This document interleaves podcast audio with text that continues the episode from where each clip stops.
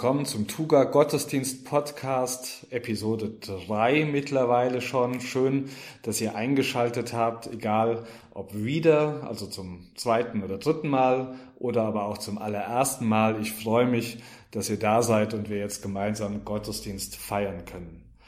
Dieser Podcast ist eines der Angebote, mit denen wir als Gemeinde in den Wochen der Corona-Krise nicht einfach nur versuchen wollen, irgendwie unsere Gemeinde zusammenzuhalten, sondern, so steht es seit einigen Tagen auch ganz oben auf unserer Website, mit denen wir in dieser ungewissen Zeit eine Stimme der Ermutigung und Hoffnung sein wollen, sowohl für uns, füreinander und für die Menschen um uns herum. Und ich weiß nicht, inwieweit du dich gerade damit identifizieren kannst, ob du es in dieser Zeit erlebst, wie du ermutigt wirst und von Hoffnung erfüllt bist, weil du vielleicht in den momentanen Herausforderungen Gottes Nähe ganz besonders erfährst und darum das auch gerne mit anderen teilst. Vielleicht stehen bei dir aber auch die Zeichen eher auf Entmutigung und Hoffnungslosigkeit. Wo auch immer wir uns da gerade befinden, ich wünsche uns, dass wir durch diesen Gottesdienst bestätigt und gestärkt werden oder sich aber eine ganz neue und bessere Perspektive für uns eröffnet. Denn wir feiern diesen Gottesdienst ja zu Beginn der Woche, an deren Ende wir sehen, dass sogar Jesus sich einst von Gott verlassen gefühlt hat. Aber dass gerade deshalb wir heute zu Gott als Vater kommen können. Zu einem Vater, der es gut mit uns meint, auch wenn wir das vielleicht nicht immer so erkennen können. Darum lade ich euch ein, dass wir uns jetzt gemeinsam an diesen Vater wenden. Wir werden dazu gleich ein Lied singen und anschließend wird es die Möglichkeit geben, während die Instrumentalmusik weiterläuft, Gott mit eigenen Worten zum Ausdruck zu bringen, was euch gerade beschäftigt.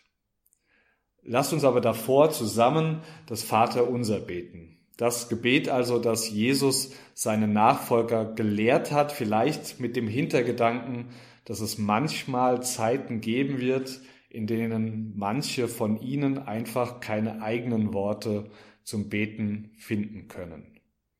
Und falls ihr diese Worte Jesu gleich mitsprechen werdet, dann wisst, auch wenn ihr gerade ganz alleine in eurer Wohnung sitzt, so wie vielleicht schon seit drei Wochen, ihr seid verbunden mit Millionen anderen, die auch heute diese Worte sprechen werden, manche davon zu genau derselben Zeit wie ihr.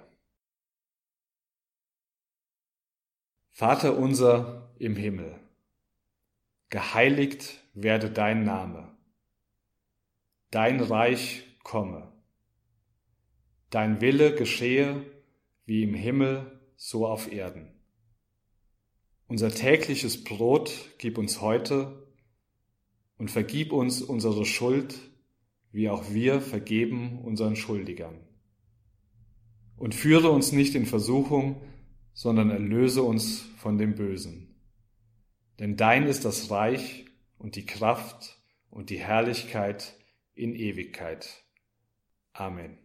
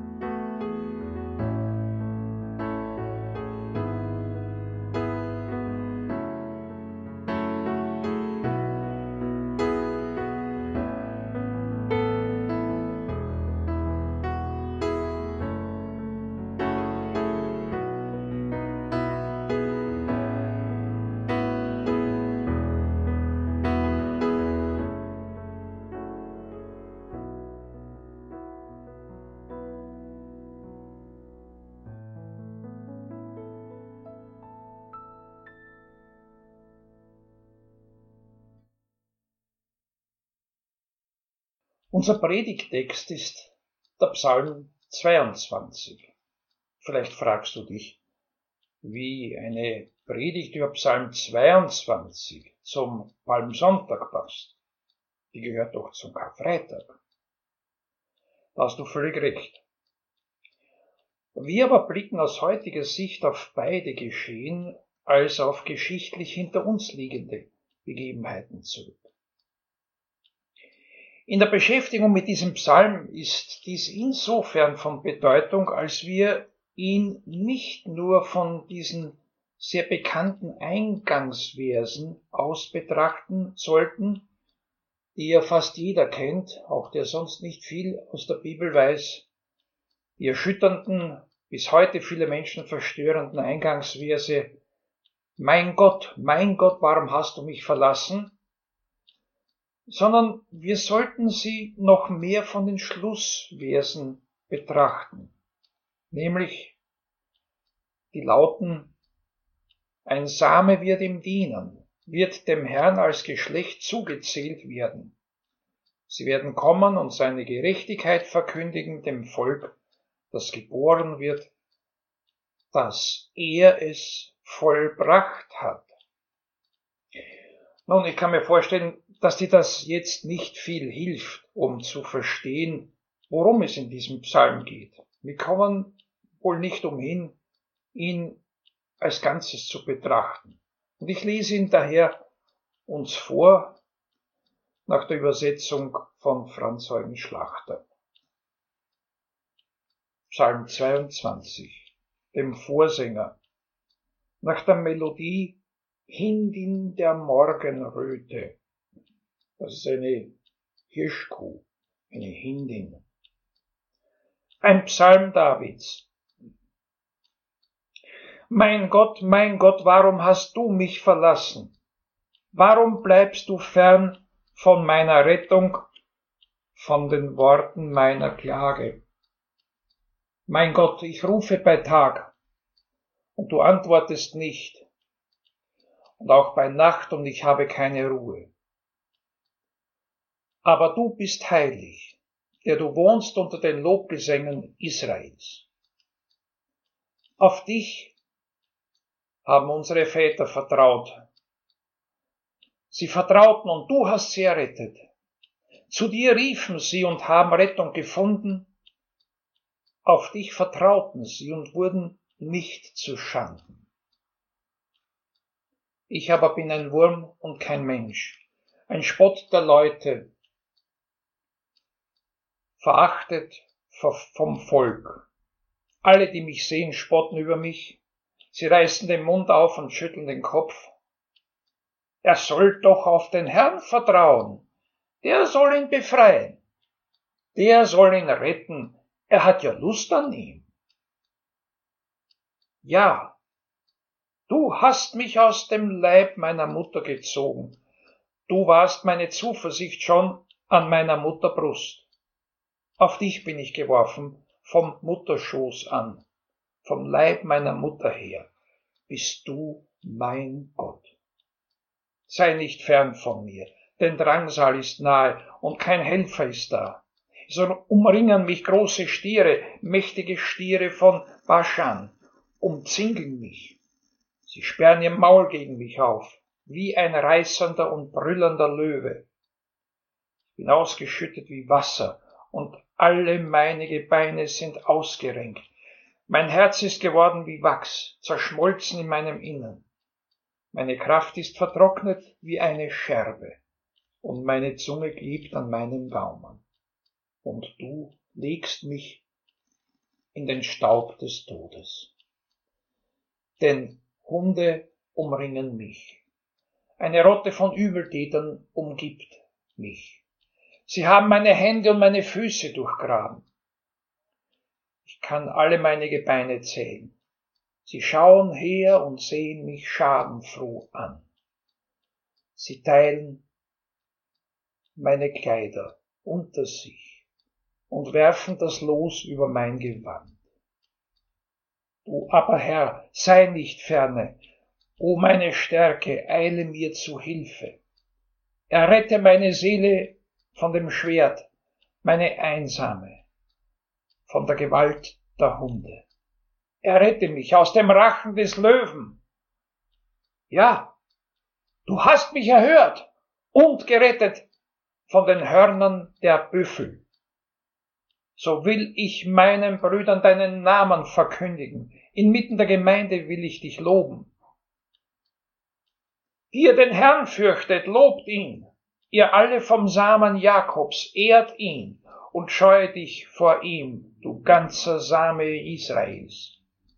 Denn er hat nicht verachtet noch verabscheut das Elend des Armen und hat sein Angesicht nicht vor ihm verborgen.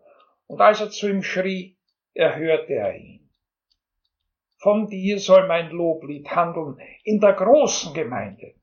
Ich will meine Gelübde erfüllen vor denen, die ihn fürchten. Die Elenden sollen essen und satt werden. Die den Herrn suchen, werden ihn loben. Euer Herz soll ewiglich leben. Daran werden gedenken und zum Herrn umkehren alle Enden der Erde, und vor dir werden anbeten alle Geschlechter der Heiden. Denn das Königreich gehört dem Herrn, und er ist Herrscher über die Nationen. Es werden essen und anbeten alle Großen der Erde. Vor ihm werden ihre Knie beugen alle, die in den Staub hinabfahren und wer seine Seele nicht lebendig erhalten kann. Ein Same wird ihm dienen, wird dem Herrn als Geschlecht zugezählt werden. Sie werden kommen und seine Gerechtigkeit verkündigen, dem Volk, das geboren wird, das er es vollbracht hat. Aus dem letzten Vers dieses Psalms habe ich den Titel für meine Predigt genommen. Verkündigen, dass er es vollbracht hat. Äh, wir alle, hier heute, wo immer wir uns auch aufgrund dieser Krise gerade befinden, sind wenn wir an Jesus Christus gläubig sind, das Ergebnis dieser Verkündigung, von der in diesen letzten Versen die Rede ist. Es gibt demnach eine Botschaft, die es wert ist, weitergesagt zu werden in alle Zukunft. Was aber ist das für eine Botschaft? Ich möchte diese Frage am Schluss meiner Predigt beantworten. Von den vier Evangelisten erfahren wir, dass dieser Psalm von Jesus am Kreuz gebetet wurde. Sie zitieren jeweils unterschiedliche Worte aus diesem Psalm, aber auch aus anderen Psalmen, die bei der Kreuzigung Jesu in Erfüllung gegangen oder zur Anwendung gekommen sind. Was wir hier im Psalm 22 vor uns haben, das war, als er geschrieben wurde, noch kein in Raum und Zeit stattgefundenes Geschehen. König David, von dem dieser Psalm stammt, hat vor 3000 Jahren gelebt. Und das darin beschriebene Geschehen ist ein Blick in die Zukunft, eine sogenannte Verheißung.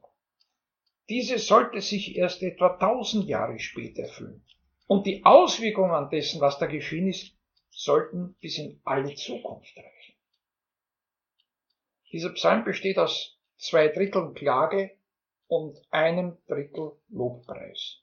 Der Umschwung vom einen zum anderen, ihr habt es ja bemerkt, als ich es vorgelesen habe, der liegt in dem Vers, wo die flehentliche Bitte, errette mich aus dem Rachen des Löwen, umschlägt ihn, ja, du hast mich erhört und gerettet von den Hörnern der Büffel.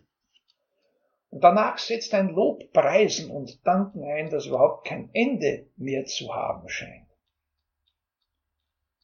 Wenn wir heute die Worte dieses Psalms lesen und dann die von den Evangelisten geschilderte Kreuzigungsszene anschauen, in der sich diese Worte erfüllen, dann wird uns klar, dass sich das gesamte Alte Testament erst im Blick auf den Messias sinnvoll erschließt. Das ist für die Auslegung des gesamten Alten Testaments von zentraler Bedeutung. Davon schreibt auch der Apostel Paulus, ein ehemaliger Pharisäer und vormals ein Verfolger der Lehre Jesu, an die Christen von Korinth, im zweiten Brief an sie, dass uns nur in Christus die Decke von den Augen genommen wird, so dass wir verstehen können, worum es im Alten Testament geht. Und diese Tatsache zeigt sich ganz besonders deutlich bei der Auslegung dieses Psalms. Wir wissen von keiner Situation aus dem Leben Davids, bei der er sich in einer auch nur ähnlichen Lage befunden hätte wie dieser verzweifelte Beter. Hätten wir nicht die Berichte über die Kreuzigung Jesu und die dazugehörigen Darstellungen seitens der Evangelisten, es wäre uns geradezu unmöglich herauszufinden, wovon dieser Psalm überhaupt handelt. Die Hinrichtungsart der Kreuzigung war zur Zeit Davids nicht bekannt. Die Römer haben sie erst viel später von den Karthagern übernommen. Aber hier finden wir bereits Hinweise darauf. Etwa wenn der Peter sagt, zitiere, Sie haben meine Hände und meine Füße durchgraben. Überliefert werden uns überdies noch andere Details aus dem Kreuzigungsgeschehen. Ich zitiere Sie schauen her und sehen mich schadenfroh an. Sie teilen meine Kleider unter sich und werfen das Los über mein Gewand.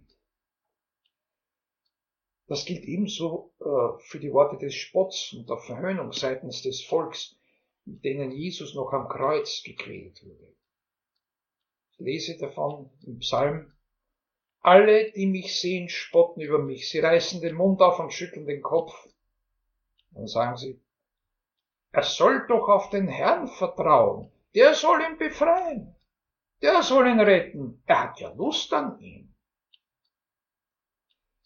Es besteht demnach kein Zweifel. Wir haben es hier mit einem Stück Prophetie zu tun. Aber man muss wissen, wer Jesus ist, sonst weiß man nicht, dass er dieser Beter ist. Trotzdem kann jeder, auch wenn er dies nicht weiß, diesen Psalm durchaus mit Gewinn lesen. Er zeigt uns nämlich grundlegend wichtige Haltungen auf, die jemand, der betet, einnehmen muss, wenn er erhört werden will. Die Ausgangslage dieses Beters ist die furchtbarste, in die ein Mensch überhaupt kommen kann, nämlich, dass er sich von Gott verlassen fühlt. Und in dieser Lage versucht er Boden unter den Füßen zu bekommen, indem er sich daran erinnert, dass Gott doch ein die Gebete erhörender Gott ist. Aber davor beugt er sich sogar noch jetzt vor Gott der ein heiliger Gott ist. Ich zitiere, aber du bist heilig. Sozusagen egal wie es mir geht, du bist und bleibst heilig, der du wohnst unter den Lobgesängen Israels. Wir lesen vom Herrn Jesus im Brief an die Hebräer, ich zitiere aus Hebräer Kapitel 5, dieser hat in den Tagen seines Fleisches sowohl bitten als auch flehen, mit lautem Rufen und Tränen dem dargebracht, der ihn aus dem Tode erretten konnte, und ist auch erhört worden um seiner Gottesfurcht willen. Wir haben hier also eine der grundlegenden und wichtigen Haltungen fürs Gebet. Wer fordernd und frech zu Gott kommt, wie etwa auch einer der beiden Schächer, der bekommt von Gott keine Antwort. Der andere, ursprünglich ebenso vermessen, anerkennt schließlich, dass er es nicht anders verdient hat, als gekreuzigt zu werden, und er bekommt von Jesus eine Antwort, ja, die schönste Zusage, die es überhaupt gibt. Heute noch wirst du mit mir im Paradiese sein. Und aus dieser Haltung der Demut heraus wendet sich auch der Beter des Psalms 22 an den Gott Israel. Und ich lese, auf dich haben unsere Väter vertraut, sie vertrauten und du hast sie errettet. Zu dir riefen sie und haben Rettung gefunden. auf dich vertrauten sie und wurden nicht zu Schanden. Obwohl sich der Peter selber im Augenblick nicht zu denen zählen kann, die Lobgesänge singen, klammert er sich dennoch an das, was Gott in der Geschichte seines Volkes schon alles getan hat. Und er hält es ihm vor. Dreimal spricht er es aus. Aber da gibt es noch den Spott der Volksmenge, die ein Zeichen von ihm fordert, welches beweisen soll, dass Gott Gefallen an ihm hat. Eine nicht mehr zu überbietende Grausamkeit. Aber just in diesem Moment wird dem Peter ein Licht geschenkt. Und er spricht eines der zwei großen Ja aus, die in diesem Psalm vorkommen. Zwei Ja, die im Sinne eines Dennoch zu verstehen sind. Trotz seiner aussichtslosen Lage wieder erneut der wichtigsten aller Tatsachen versichert, die ein Mensch braucht, um überleben zu können und überleben zu wollen, nämlich dass er gewollt und geliebt ist. Ich zitiere nach der Übersetzung Martin Bubers. Ja, du bist, der aus dem Leib mich hervorbrechen ließ, mich sicherte an der Brust meiner Mutter. Oder wie Schlachter es übersetzt. Ja, du hast mich aus dem Leib meiner Mutter gezogen, du warst meine Zuversicht schon an meiner Mutterbrust. Und im nächsten Vers wird diese Erfahrungstatsache bestätigt. Zitat, auf dich bin ich geworfen vom Mutterschoß an. Vom Leib meiner Mutter her bist du mein Gott. Angesichts der schmerzlichen Erfahrung des verhöhnt und in Frage gestellt werdens setzt der Peter auf die Tatsache, dass er ein von Gott geschaffenes und somit auch geliebtes Wesen ist. Denn alles, was Gott schafft, das liebt er auch. Das gilt für alle Menschen, gerade für die, welche der Mutterliebe entbehren mussten. Das bestätigt uns der Prophet Jesaja. Denn als Zion, also als Jerusalem, als Israel sprach, ich zitiere aus Propheten Jesaja Kapitel 49, der Herr hat mich verlassen und der Herrscher hat mich vergessen. Da versichert Gott seinem Volk.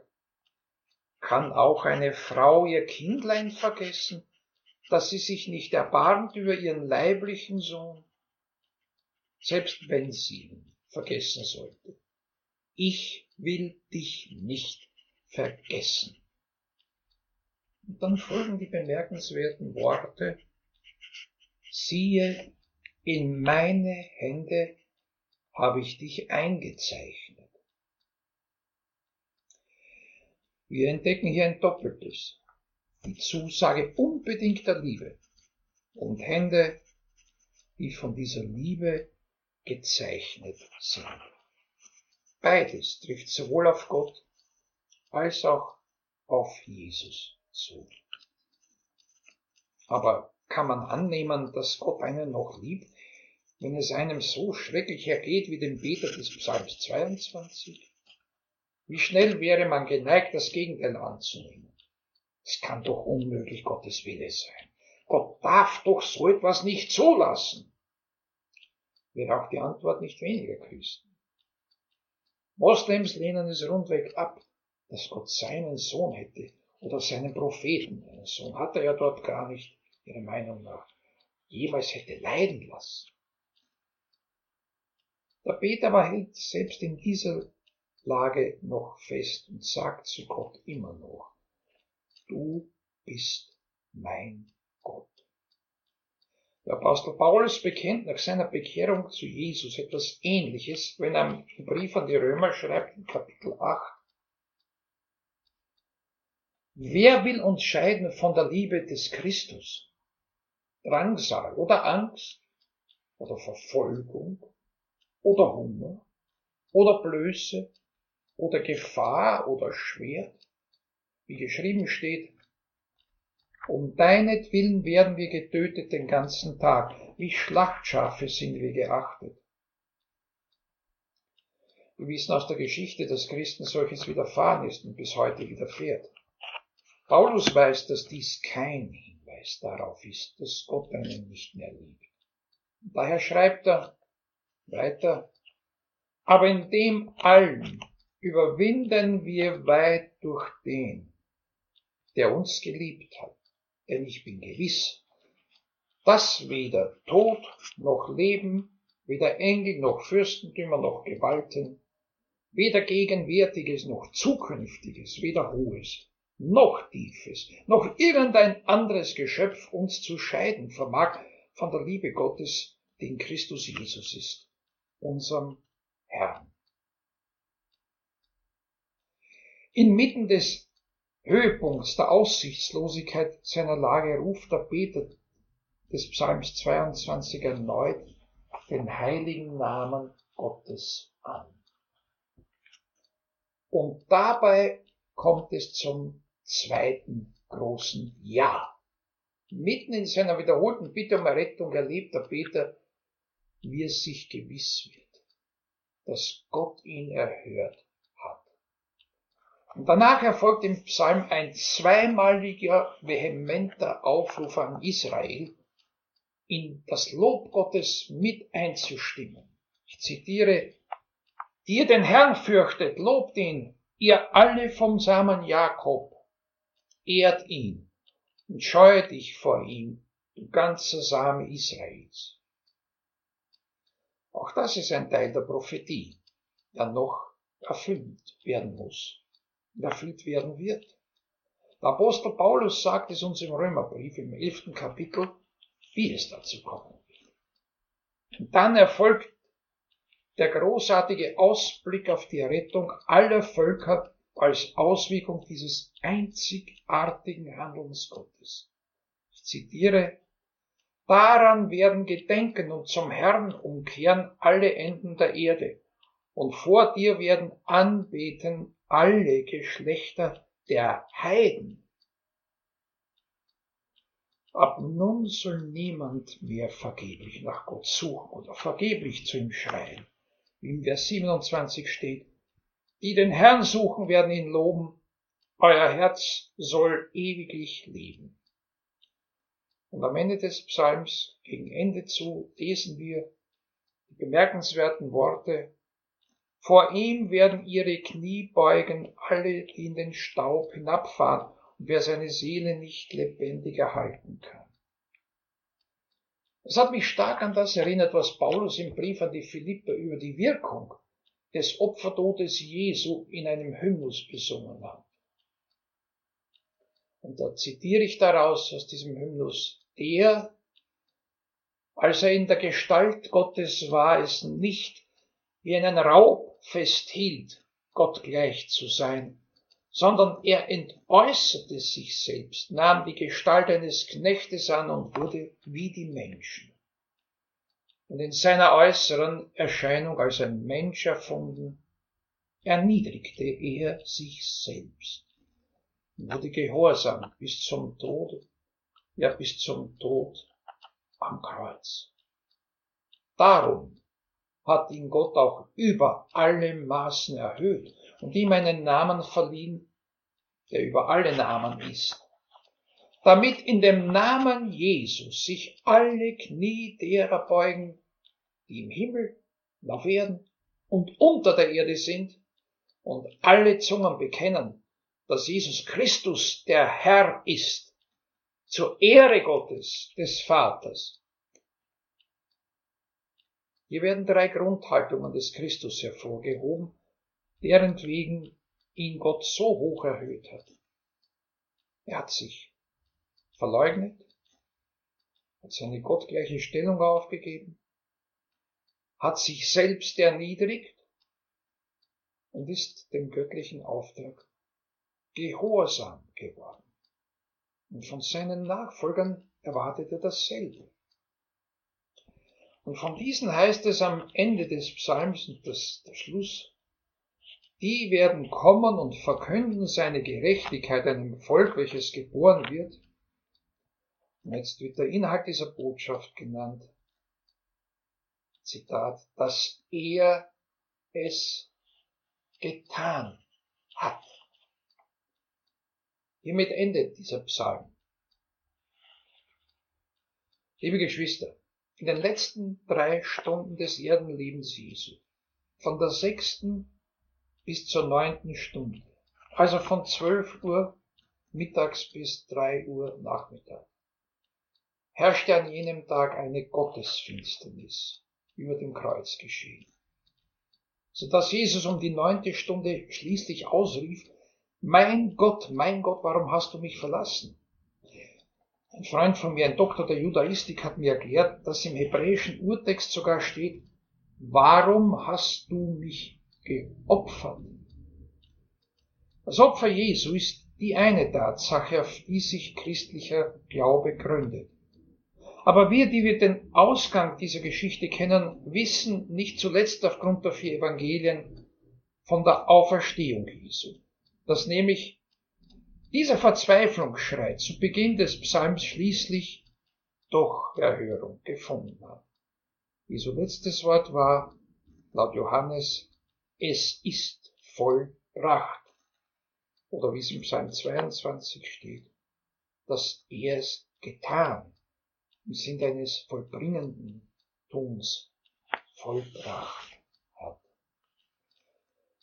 die Wirkkraft dessen, was Jesu Tod und Auferstehung bewirken, hat bis heute nicht nachgelassen. Darum wird bis heute davon erzählt, weiter erzählt von denen, die sie erfahren haben. Stör dich nicht an den Boten dieser Botschaft. Es sind oft einfache Menschen, oft keine Akademiker oder Leute mit Einfluss. Einfache Fischer hat Jesus hinausgeschickt, ein Paulus war die Ausnahme. Gottes Vorliebe für die Armen und Geringen finden wir auch in diesem Psalm. Der Herr Jesus Christus ist selbst einer von ihnen geworden, schließlich sogar zum allerverachtetsten und unwertesten, wie es bei Jesaja geschrieben steht. Auch dein Leben würde ein anderes werden, wenn du einer von denen würdest, die aus eigener Erfahrung sagen könnten, was Gott in ihrem Leben getan hat, nämlich die Sünden vergeben, dich von der Last der Vergangenheit befreit, von Unversöhnlichkeit und Bitterkeit, von Ich-Bezogenheit und enttäuschter Sinnsuche. Das Leben, das dir Gott gegeben hat, war deinem Schöpfer so wichtig, dass er seinen Sohn für dich hergegeben hat. Es sollte auch dir wichtig sein.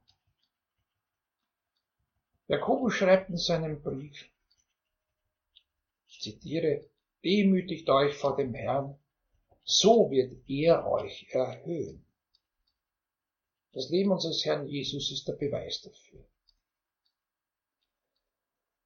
Ein Kommentator hat über diesen 22. Psalm Folgendes geschrieben. Im Rezitieren der Sterbeworte Jesu am Kreuz steigt gewissermaßen der Beter hinunter in die finstere Leidensnacht des Gottessohnes und wird von dort durch Christus emporgeführt ins Morgenrot der Osterfreude, die das gesamte Universum durchdringt. Lass dich doch mitnehmen auf diesem Weg. Amen.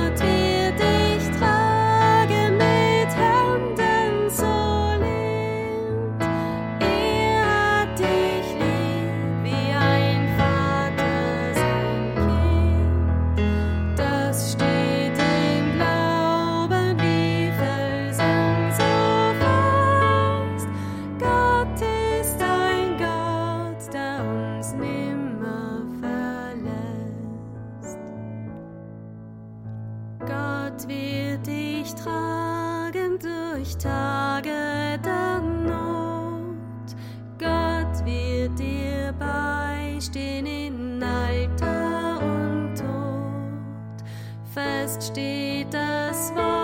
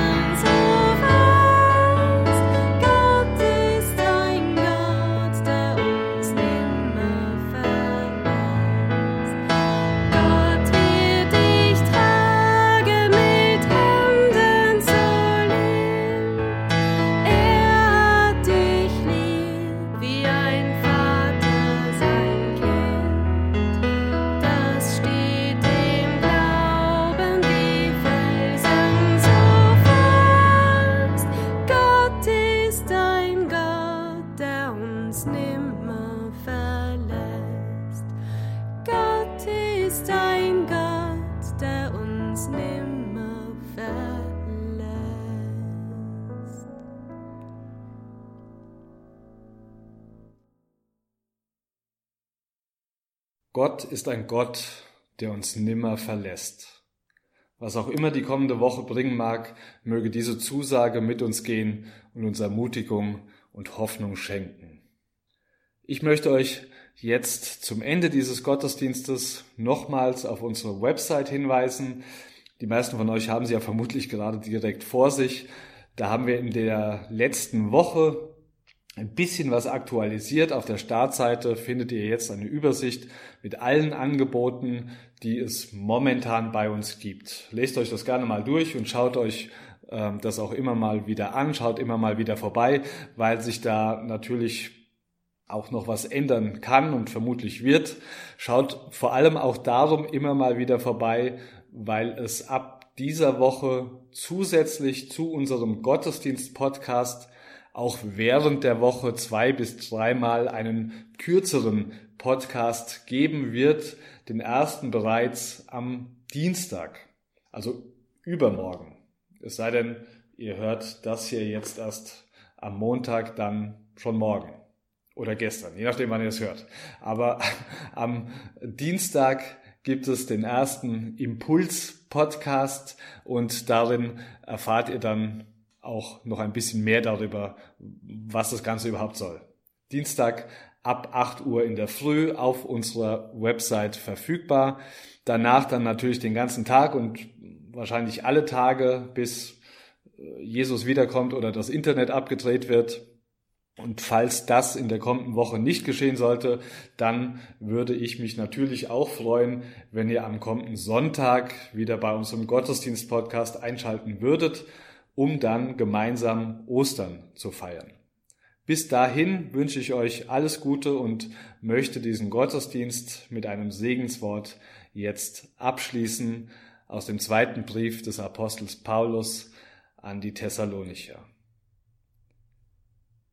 Jesus Christus, unser Herr und Gott, unser Vater, der uns liebt und uns in seiner Gnade ewigen Trost und sichere Hoffnung schenkt, ermutige eure Herzen und gebe euch Kraft zu jedem guten Werk und Wort. Amen.